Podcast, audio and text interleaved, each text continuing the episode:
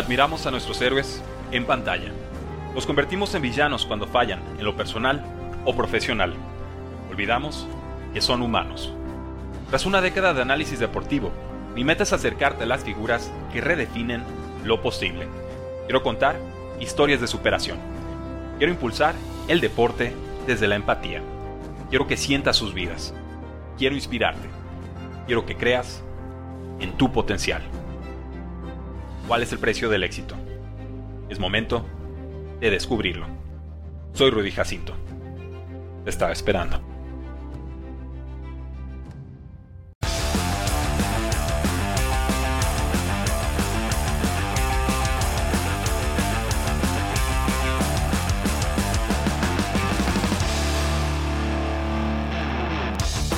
A todos, bienvenidos a un programa más de Tres y Fuera, donde la NFL no termina y nosotros tampoco. Mi nombre es Rudy Jacinto, me encuentran en Twitter como arroba NFL y seguro se están preguntando por qué no habíamos tenido episodios de podcast en esta semana tan importante de Agencia Libre y la razón es muy sencilla, damas y caballeros. No he tenido tiempo, pero ha estado durísima la semana entre publicaciones en redes sociales, que nos llega una contratación cada dos minutos. He estado de productor con los nuevos espacios en vivo que tenemos a las 7 de la tarde.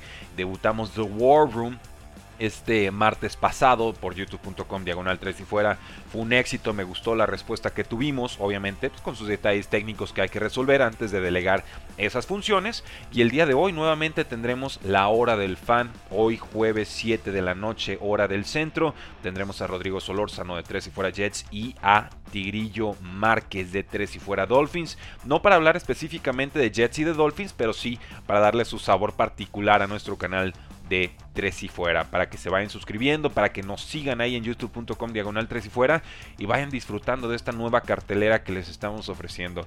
La idea y el concepto es muy sencillo. Tres y Fuera es más que Rudy y creo que a partir de esa premisa podemos ir incorporando a los distintos colaboradores porque nos los han pedido, porque cuando participan con nosotros los disfrutan y bueno, queremos soltarles las riendas y ahora sí que se hagan grandes, ¿no? Disfrútenlos, apóyenlos. Creo que estamos ofreciendo un contenido muy diferenciado, muy particular, muy divertido y especializado en, Tres y Fuera. Y pues bueno, estos lives vienen a aportar a eso. Pero empezó la agencia libre, empezó oficialmente y creo que si vamos a hablar de agencia libre tenemos que hablar de los Patriotas de Nueva Inglaterra. Le entraron con todo, tenían muchísimo dinero, eran el equipo que más espacios salarial tenía al momento oficial de inicio de la agencia libre. Y hay muchas formas de hablar sobre esta agencia libre. Podríamos irnos por posición, eh, podríamos irnos por contratos más altos, pero creo que la forma más eh, completa y estructurada, ¿no? La forma más bonita de hacerlo, eh, organizada quizás, es irnos por equipo. Y entonces por equipo vamos a empezar con estos Patriotas de Nueva Inglaterra. ¿Qué han hecho los Patriotas? Firman primero a dos alas cerradas. Al Tyrant John Smith, ex de Titanes por 4 años y 50 millones. Y al ex de Chargers, Hunter Henry por 3 años y 37 millones y medio. Obviamente las cifras que voy a estar dando son los valores máximos de contrato porque eso es lo que nos llega de los agentes. Lo que importa realmente es cuánto dinero garantizado están en estos contratos. Y con estos dos Tyrants a cada uno le dieron más o menos unos 30 millones garantizados a lo largo de los próximos 3 o 4 años. Me gustan los contratos, miren, no, desentonan en el sentido de que la posición de la cerrada era una gran necesidad para los Patriotas de Nueva Inglaterra. Le han invertido como 8 picks desde 2018 a esa posición y no han acertado. Ah, tienen jugadores como Dalton King, tenían jugadores como Devin Asiasi. Sobre todo Asiasi me sigue gustando, pero le lanzaron dos o tres pases el año pasado. Entonces era, era claro que el proceso de maduración ahí iba a ser bastante más largo. Bill Belichick creó estas formaciones de dos alas cerradas en su momento, con Rob Gronkowski y con Aaron Hernández. Algo así va a intentar hacer, por supuesto, con Hunter Henry y con John Smith. En ese sentido, también veo una jugada detrás de la jugada, ¿no? O sea, Bill Belichick que siempre está haciendo movimientos de ajedrez mientras los demás juegan damas chinas. Pues bueno, si tomas a John Smith y tomas a Hunter Henry, automáticamente retiraste del mercado las dos mejores alas cerradas y tu rival divisional, los Buffalo Bills, estaban en busca de uno de ellos. Entonces te fortaleces tú y creo que también le quitas la oportunidad a los Buffalo Bills de fortalecerse con una de las mejores piezas que habían para esta posición. Por eso ya escuchamos los rumores de que Zach Ertz de las Águilas de Filadelfia podría estar llegando a ese equipo de Buffalo, que eso por lo menos les va a costar un pick de draft. Y entonces ahí ya creo que le está saliendo bien la jugada a Bill Belichick. Entonces, eh, sin tener un receptor número uno claro en estos momentos los Patriotas, me parece que van perfilando, redondeando el resto del roster y, ese es el sentido, la lectura que yo le doy a muchas de estas contrataciones que confieso no todas me han gustado, pero avancemos.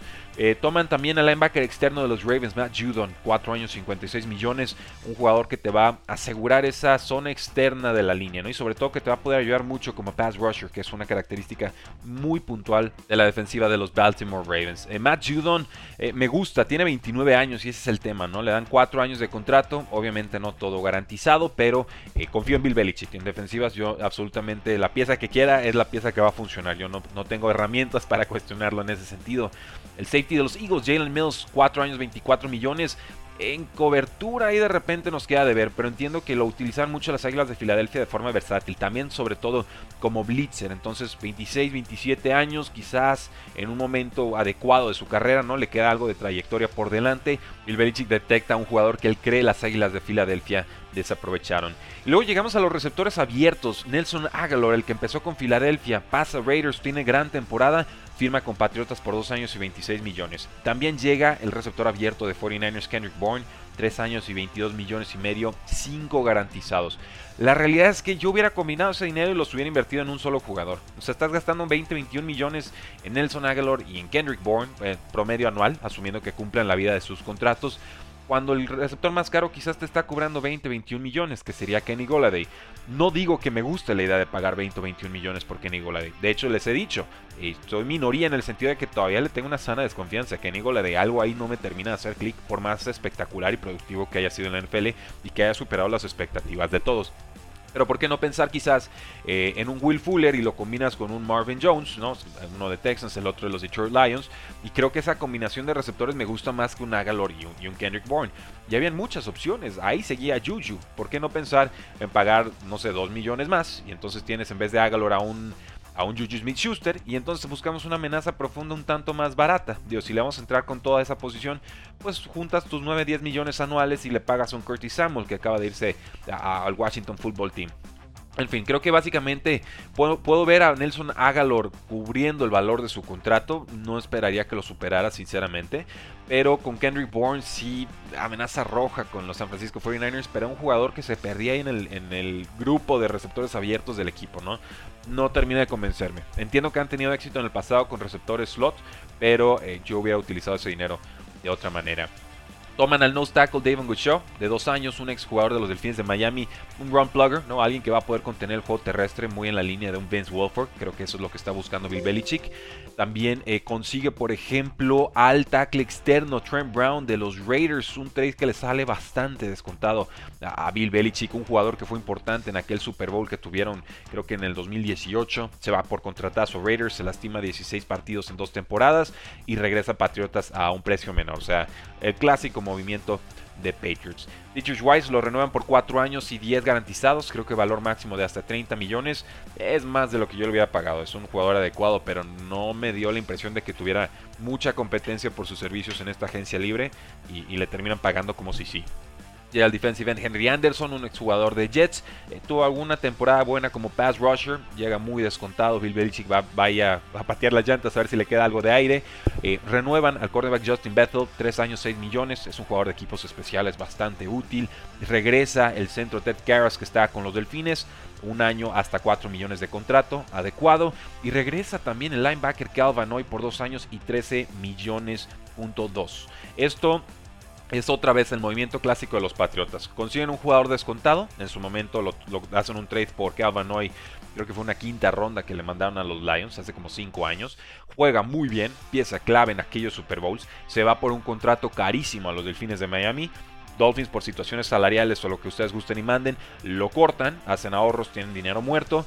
Calvin hoy se sorprende y regresa con los Patriotas. Y en ese Inter, los Patriotas además tuvieron un pick alto compensatorio, que creo que fue una cuarta ronda que tuvieron o que van a tener.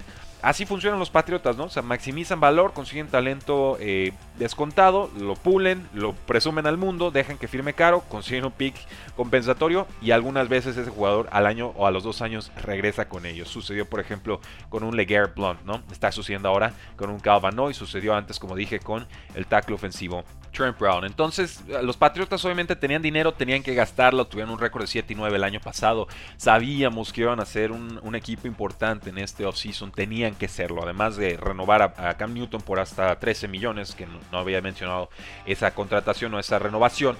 Es un contrato de 3, 4 millones garantizados, o sea, no significa que no vayan a hacer algo en la posición de coreback en agencia libre, además adelante, o en su defecto, y sobre todo esto, que consigan un coreback en el draft. Pueden hacer un trade-up, están en la posición número 15 hay oportunidades, pero por lo menos están evitando tener una necesidad tan obvia y tan apremiante que el resto de la NFL pueda actuar en consecuencia y tratar de anticipárseles en el draft. Esa es la impresión que me da. Eh, Bill Belichick con estos movimientos siente que puede competir en 2021. Yo estoy de acuerdo. Hay algunas contrataciones muy caras, pero de jugadores sólidos en el mejor momento de sus carreras. Hay otros jugadores que me parece se acelera Bill Belichick. Yo entendiendo que controlo el mercado, la agencia libre, porque tengo tanto dinero y los demás equipos están muy gastados. O sea, mientras Bill Belichick piensa en gastar en lo que quiera, hay otros equipos que están recortando estrellas y no van a poder reemplazarlas, ¿no? Caso concreto de jugadores como los Santos de, de equipos como los Santos de Nueva Orleans y demás. Entonces, en ese sentido, así está operando Bill Belichick en estos momentos. No me parece que el dinero lo hayan gastado de la mejor manera en todos los casos, pero ciertamente sí creo que aquí le dieron una inyección importante de talento al equipo y que puede representar dos o hasta tres victorias más versus lo que tuvieron la temporada anterior. Entonces es adecuada la agencia libre de los Patriotas, es, a lo que quiero llegar. Eh, mejorable quizás, sobre todo en esa posición de receptor abierto que tanto le ha costado evaluar a Bill Belichick a lo largo de su mandato con los Patriotas, pero me parece que sí les podemos poner una palomita. Vamos con los demás equipos que han hecho movimientos en la AFC y si les parece el día de mañana me comprometo a hacer lo mismo para los equipos de la N FC. Los Baltimore Ravens firmaron al guardia ofensivo Kevin Zeitler 3 años 22 millones, renovaron al linebacker externo Tyus Bowser por 4 años y 22 millones, renovaron al linebacker externo Pernod McPhee y renovaron al nose tackle Derek Wolf por 3 años y 12 millones de dólares. La baja más notable es la de Matthew Judon, van a tener menos pass rush, también perdieron a Yannick Ngakwe, pero regresa Bowser, regresa McPhee, regresa Wolf, les va a ayudar por lo menos en una rotación que les pueda fomentar o estimular este pass rush en vez de tenerlo tan concentrado en un solo jugador. Me gusta también la contratación de Kevin Zeitler, me parece que no habían resuelto bien la baja del año pasado de Marshall Yanda y fue algo que resintió muchísimo el equipo a lo largo de la temporada. Entonces, mientras más protección le demos a Lamar Jackson, mejor se verá esa ofensiva. Obviamente, el Baltimore enfocado en retener a su talento, le exponemos una palomita. Los Buffalo Bills renovaron al linebacker Matt Milano por 4 años y 44 millones, renovaron al tackle ofensivo Daryl Williams de 3 años y 28 millones, renovaron al guardia ofensivo John Feliciano por 3 años y llegaron a un acuerdo con el receptor de los Santos, Emmanuel Sanders, por una temporada. Confieso que me parece demasiado dinero por Matt Milano. Creo que pagan un poco por arriba de lo que ellos esperaban, ¿no? por eso se esperan tanto acercarse a la agencia libre, pero eh, a Buffalo le costaba imaginarse eh, su defensiva sin Matt Milano patrullándola. Mejoraron mucho la defensa terrestre cuando regresó Matt Milano de lesión y entonces entiendo que recompenses a uno de los líderes que tenías en tu vestidor. Jared Williams mejoró mucho el año pasado, no tengo absolutamente ningún problema con este, esta contratación del tackle ofensivo. Me sorprende, de hecho, que jugara también la temporada anterior porque yo era muy escéptico con él. Nos había dado temporadas lesionado o muy pobres. John Feliciano, un jugador de rol perfectamente utilizable en esta ofensiva. Y Mano Sanders puede complementar la baja de, de John Brown. Yo veía en ese rol más bien al receptor de segundo año Gabriel Davis, que tuvo 7 touchdowns y cada que se ausentaba John Brown producía de forma importante. Creo que tuvo una temporada de novato absolutamente completa, extraordinaria. Pero Emmanuel Sanders les va a permitir tener un grupo de receptores aún más profundo. Entonces Stephon Diggs sigue de número 1, por supuesto Cole Beasley en el slot. Emmanuel Sanders también te puede ayudar en el slot, aunque es un poco más de amenaza profunda. Y Gabriel Davis es sí velocista, amenaza profunda por excelencia. Entonces eh, Buffalo se sabe, contendiente Buffalo sabe que su roster está para la Super Bowl, simplemente lo están apuntalando con movimientos puntuales. No creo que Buffalo se quede así, yo creo que siguen en busca de una ala cerrada y insisto, Zach Ertz podría ser ese jugador.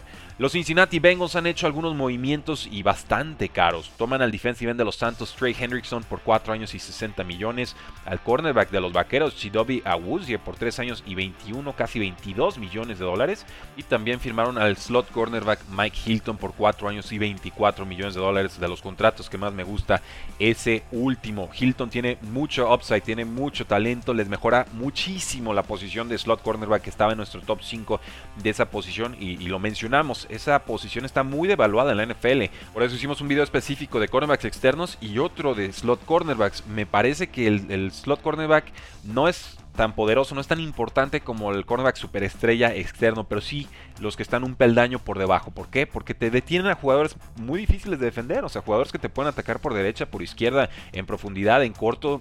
La posición de cornerback ya no es el jugador de relleno que no, que no tenía el tamaño para jugar afuera, sino que necesitan cualidades muy específicas que me parece Mike Hilton encarna por completo. Me sorprende que los acereados lo dejaran ir y sobre todo a un rival divisional. Chidobe Aguzie, ojalá lo puedan utilizar como cornerback número 2. Creo que los aficionados de, Dallas eh, tienen opiniones mixtas al respecto. No los culpo. Podría tener una mejor segunda mitad de carrera que, que, lo que tuvo con los vaqueros, pero en estos momentos yo pienso que va a tener más o menos este mismo altibajo que ha tenido con los vaqueros. Esa es mi perspectiva. Creo que falta redondear ese, ese roster, esa secundaria para que Wagusi realmente pueda brillar.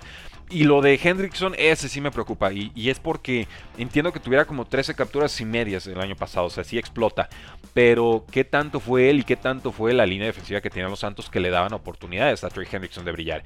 Este contrato, 4 años 60 millones, a mí me dice que Cincinnati cree que Hendrickson es un pass rusher número uno titular que solito se gana eh, las oportunidades de captura de coreback. Yo no estoy tan seguro y por eso estoy preocupado. También nos falta, por supuesto, reforzar la línea ofensiva. ¿Dónde están esas contrataciones? No las veo, simplemente no las veo. Joe Burrow está regresando una ruptura del ligamento cruzado anterior.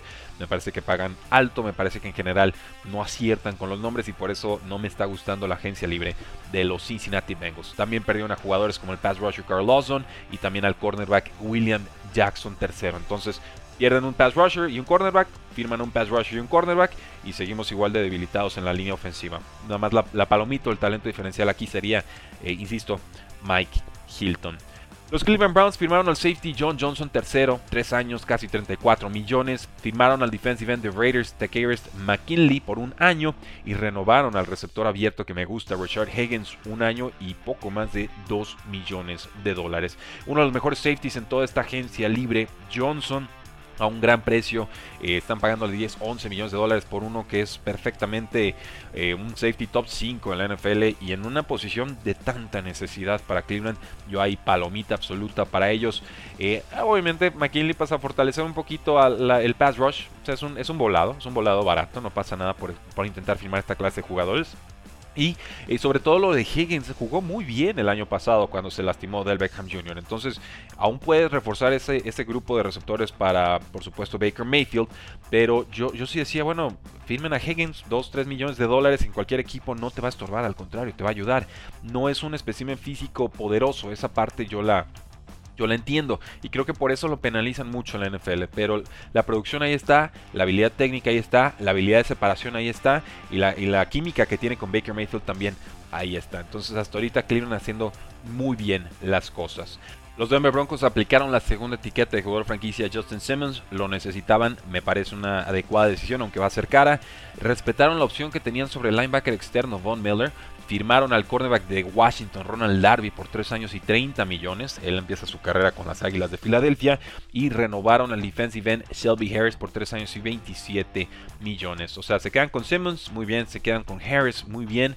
Eh, Miller, pues bueno, es un líder de vestidor. Viene de dos temporadas complicadas. No los culpo, me parece quizás más dinero lo que pueda desquitar Von Miller. Pero bueno, eh, finalmente es una estrella y lo, y lo deciden retener. Pero lo de Ronald Darby, híjoles, eh este está caro, está, está, caro Ronald Darby, yo no lo veía firmando por 10 millones anuales eh, y, te puede funcionar, pero es muy intermitente Ronald Darby, tanto hace la jugada grande como aparece como pan tostado en la secundaria, ¿no? Y está bien, lo ponen contra de receptores número uno y obviamente a veces te van a dejar retratado, pero sí que se vayan haciendo la idea los aficionados de, los M Broncos de que Darby es, es un carrusel, ¿eh? Entonces creo que pagaron de más por un carrusel que quizás no los vaya a tener tan contentos. No, no es de las agencias libres que más me haya, gustado esta de los Denver Broncos. Los Houston Texans, oh Dios mío, a ver, vamos hablando de los Houston Texans. Muchos movimientos y, en este sentido ya, ya algunos movimientos con jugadores que pueden servirte en una reconstrucción o una revaluación de tu roster. Pero hay otros también muy veteranos que no tienen absolutamente nada que hacer en un roster que a mi parecer no va a ser contendiente. Y estos movimientos, estas contrataciones que están haciendo, a mí me hacen pensar que no está a la venta de Sean Watts y que lo están diciendo en serio, ¿eh? Eso es lo que yo estoy interpretando, lo que hacen, porque si firmas a talento veterano, Pues eso es para competir ahorita. Y la única forma en la que Texans pudiera pensar en competir ahorita es si se van a quedar a Sean Watson, por más que el jugador diga yo no vuelvo a jugar con la franquicia. Entonces, mi lectura en estos momentos es que Deshaun Watson no está a la venta y no va a estarlo en este offseason. ¿eh? Yo sé que todos quieren verlo en otro equipo.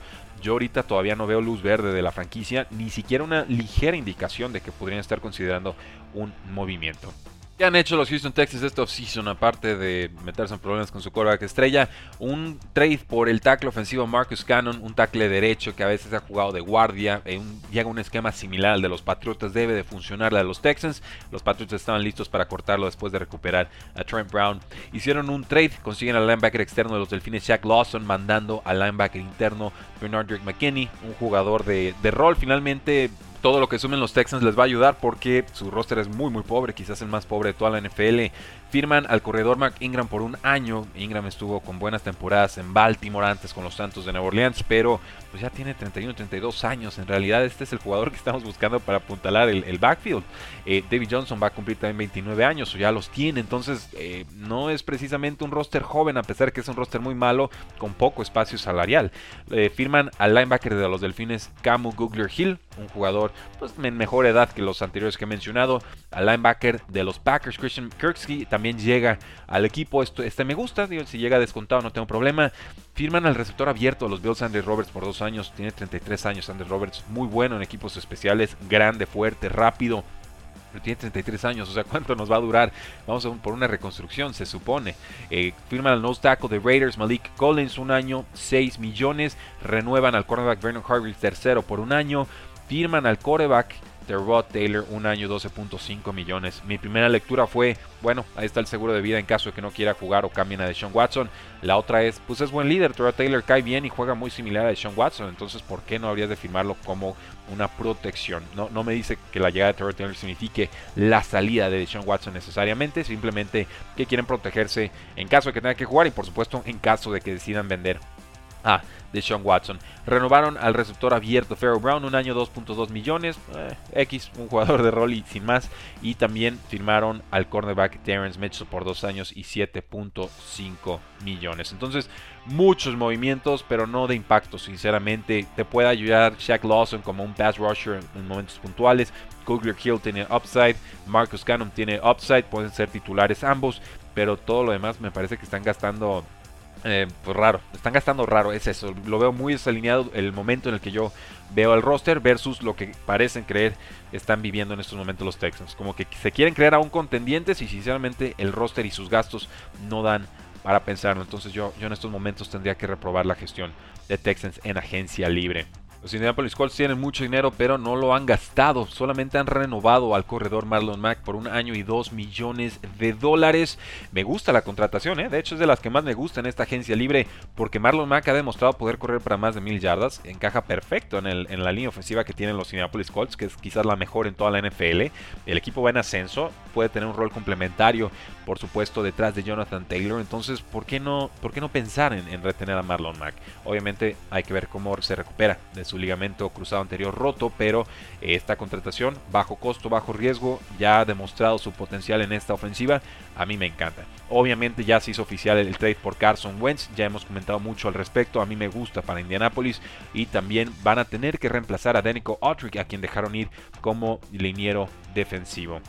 Con los Jacksonville Jaguars ellos sí han estado muy activos y tenían bastante dinero en esta agencia libre. Le aplican la etiqueta de jugador franquicia al tackle ofensivo Cam Robinson. No me gustó, ya lo dije.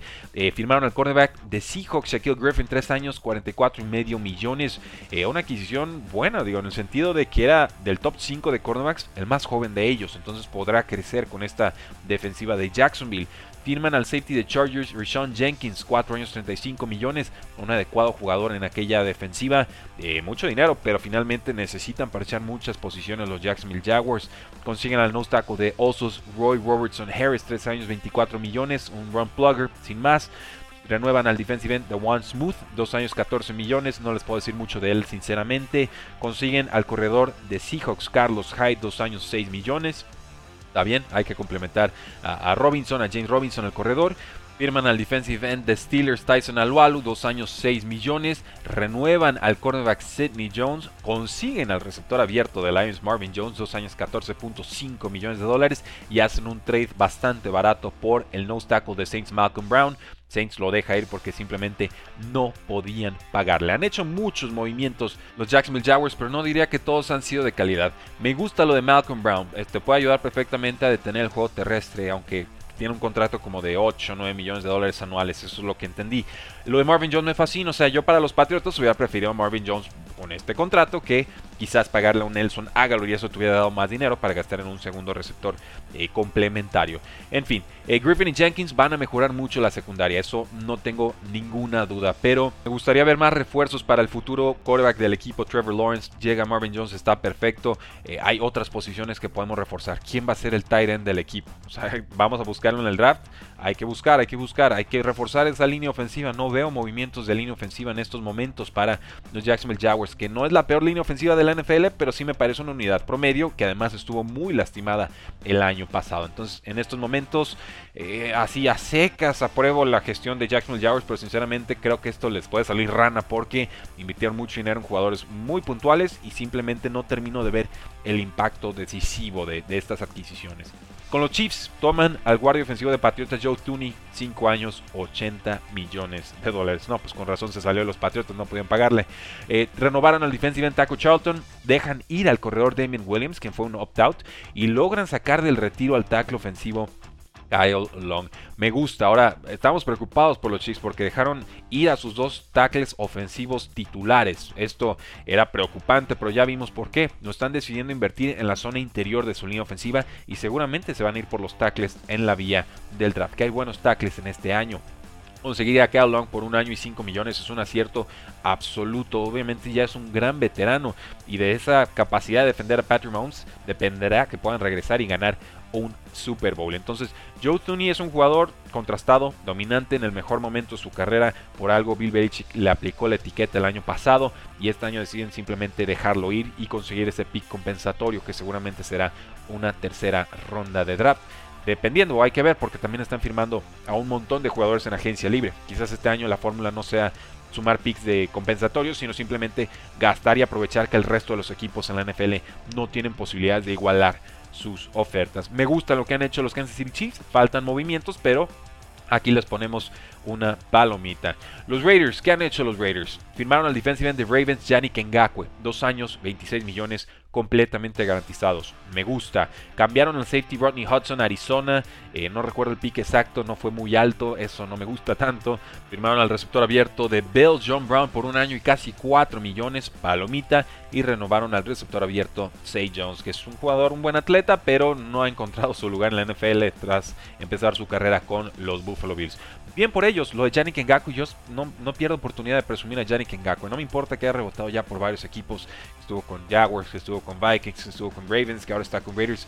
No me importa, es un talento diferencial y lo están concibiendo a un excelente precio. Cortar a Hudson es la tacha que yo le tengo que poner a esta gestión en off-season. Les cuesta dinero, están pagando 2 millones de dólares por cortarlo, así que obviamente hay un había un problema de vestidor ahí que nada tenía que ver con el talento del jugador. Y además han dejado ir a otros jugadores de línea ofensiva como, bueno, habían dejado ir a, a Rich Incognito, lo renuevan, eh, pero también han dejado ir a otros linieros ofensivos. Entonces hay que reforzar esa posición con los Raiders, pero queda mucho off-season. En general, con firmar a Yannick Ngakwe a mí ya, ya me está gustando la labor de John Gruden y compañía. Llegamos a los Chargers. Qué bien están haciendo las cosas los Chargers. Se nota que hay mano nueva en la franquicia. Firman al centro de Packers Corey Linsley a un contrato de 5 años y 62.5 millones de dólares. Renuevan al quarterback Michael Davis por 3 años, un jugador importante de la secundaria, y renuevan también al pateador Michael Bagley. Pero no solo eso, también llega este jugador de los Pittsburgh Steelers que yo tampoco entiendo por qué lo dejaron ir. El tackle, de hecho, Matt Failer, un jugador pues que firma por, estoy viendo el, contrato, 7 millones anuales, le garantizaron 13 millones un aciertazo total. O sea, entendieron que la gran debilidad que tenían los Chargers en este offseason era línea ofensiva. Que había que proteger a Justin Herbert para que no le pasara lo que Joe Burrow. Y lo están haciendo de excelente manera. Corey Linsley quizás el mejor centro en toda la NFL. Le sumas a Failer, que es un jugador de rol baratito, quizás aparentemente desaprovechado por Steelers porque no deciden renovarlo, pero era de los grandes descuentos en la posición. Entonces, hasta ahorita, formidable lo de los Chargers. Yo creo que si dejan de chargerearla, es, y eso es mucho pedir, Ojo, eh, cuidadito que este roster viene en serio. Solamente hay que seguir fortaleciendo esa zona secundaria porque dejaron ir a Casey Hayward en la secundaria. Vamos con los Miami Dolphins. Ellos consiguen al tackle ofensivo de Titans, Isaiah Wilson hicieron por supuesto ese trade con los Texans, consiguen a Bernard McKinney, les costó a Shaq Lawson, creo que salieron perdiendo ahí, y también firmaron al cornerback Justin Coleman por un año y hasta 2.75 millones de dólares. Los Titans dejaron ir a Shea Wilson, este es su peor pick de primera ronda de la historia, no sabemos qué pasó ahí, muchos problemas extra cancha, pero es un buen volado, yo no tengo ningún problema con que los Dolphins traten ahí de, de rescatar su carrera, pero en realidad lo más importante que han hecho los Delfines en este offseason ha sido cortar a Calvin Hoy y fortalecer a los Patriotas de Nueva Inglaterra. Entonces, vamos buscando refuerzos, si no en línea ofensiva, por lo menos un receptor abierto. Yo creo que eso es lo que me gustaría ver de los Delfines antes de que lleguen al draft. Entonces, ahorita pues le tenemos que poner una tachita a los Delfines, pero en realidad es una calificación incompleta. Vamos entonces con los Jets de Nueva York que están haciendo bien las cosas. Se nota que ya no está Adam Gates al frente del equipo. Joe Douglas está estirando, está disfrutando su nuevo rol sin limitaciones. Le aplicaron la etiqueta de jugador franquicia al safety Marcus May. No tengo problema con eso. Firmaron al receptor abierto de Titans Corey Davis. Tres años, casi 38 millones de dólares. Me gusta más ese contrato que el de Nelson Hágalo con los Patriotas. Firmaron al defensive end Carl Lawson. Tres años, 45 millones. Eh, un poquito más de lo que yo pensé iba a firmar Carl Lawson, pero es un jugador que te puede ganar como pass rusher él solo. A diferencia, por ejemplo, de lo que sucedió con Cincinnati, con Trey Hendrickson, que es el jugador con el que lo van a intentar reemplazar a Carl Lawson, Carl Lawson sí tiene las herramientas, me parece, para dominar, no, si no para dominar, por lo menos para ser un jugador confiable independientemente del esquema en el que esté jugando. No creo que su producción hasta este momento en su carrera haya dependido precisamente de con quién ha estado jugando, sino de sus habilidades propias. Entonces me parece más fácil proyectar lo que puede hacer con los Jets y le pongo una palomita. Y también firmaron al linebacker de los Lions, Jared Davis, por un año y 7 millones. Entonces Jets gasta bien, gasta puntual gasto en posiciones de necesidad. Corey Davis y Carl Lawson perfectamente pueden ser jugadores top 20, mejoran las oportunidades de Jets de competir en la división.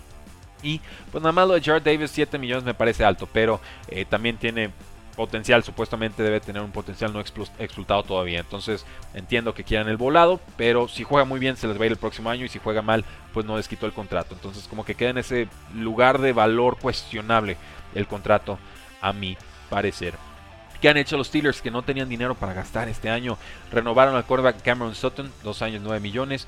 Renovaron al tackle ofensivo Zach Banner, dos años casi 10 millones. Y dejaron ir al linebacker interno Vince Williams. Era obvio que sin espacio salarial y habiendo eh, renovado, ¿no? le dieron un año más a Ben Roethlisberger o reestructuraron, mejor dicho, su contrato, pues iba a ser muy difícil competir en esta agencia libre. Retener a Soto en ayuda, retener sobre todo a Zach Banner me parece que ayuda. Eh, Banner, un buen jugador, fuerte, útil, se lastima muy temprano al inicio de la temporada pasada, entonces lo aprovechan, lo logran retener a un precio descontado, pero tendrá que regresar bien de esa lesión para poder desquitarlo. Han perdido muchos playmakers los Steelers y entonces pues su gestión este offseason ni siquiera es justo calificarla. Digo, ellos solitos se metieron en esta situación, lo tengo claro, pero ya con las herramientas o oportunidades que tenían, el dinero disponible, pues no había mucho más que pudieran hacer.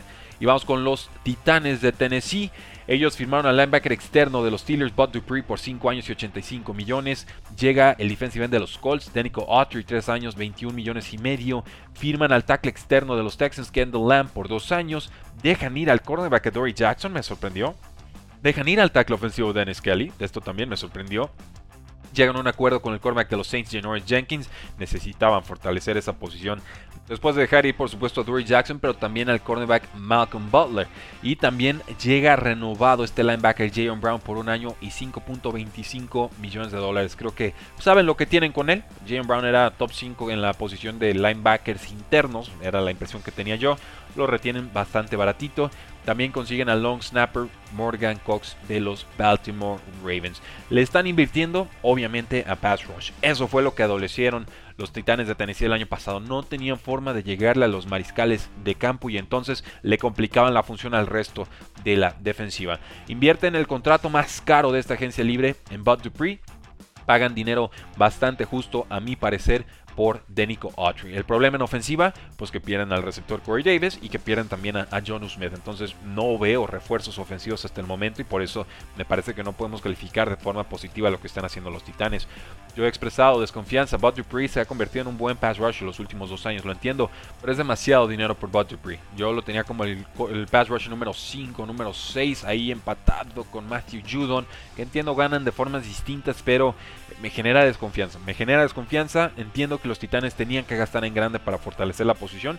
Simplemente no, no los veo desquitando ese contrato. Entonces hasta el momento yo, yo tendría que tachar la gestión de los Titanes de Tennessee porque me parece demasiado dinero por un pass rusher que no estoy seguro pueda producir fuera del esquema que le ofrecían los Pittsburgh Steelers. Ahora, los Titanes han tenido, por supuesto, coordinadores defensivos de origen de los Pittsburgh Steelers. Entonces ellos saben más o menos qué es lo que podría funcionar con Bob Dupree o tratar de emular lo que tenían en, Pittsburgh, ahora en, Tennessee. Lo entiendo, pero independientemente de ello, me parece demasiado dinero.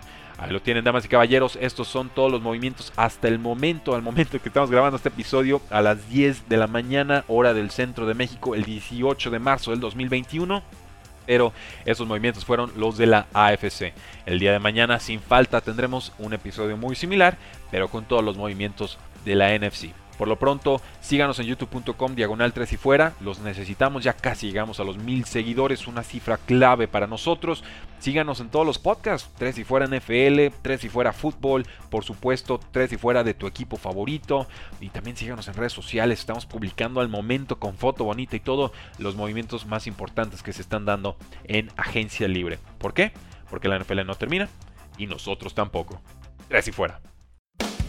Hola, soy Rudy Jacinto, creador de Tres y Fuera. Si te gustó el programa de hoy, suscríbete a este y otros podcasts de la familia Tres y Fuera. Tres y Fuera NFL, Tres y Fuera Fútbol, Tres y Fuera de tu equipo favorito y claro, el canal de Tres y Fuera YouTube con videos todos los días. Porque si tu equipo existe, Tres y Fuera lo cubre.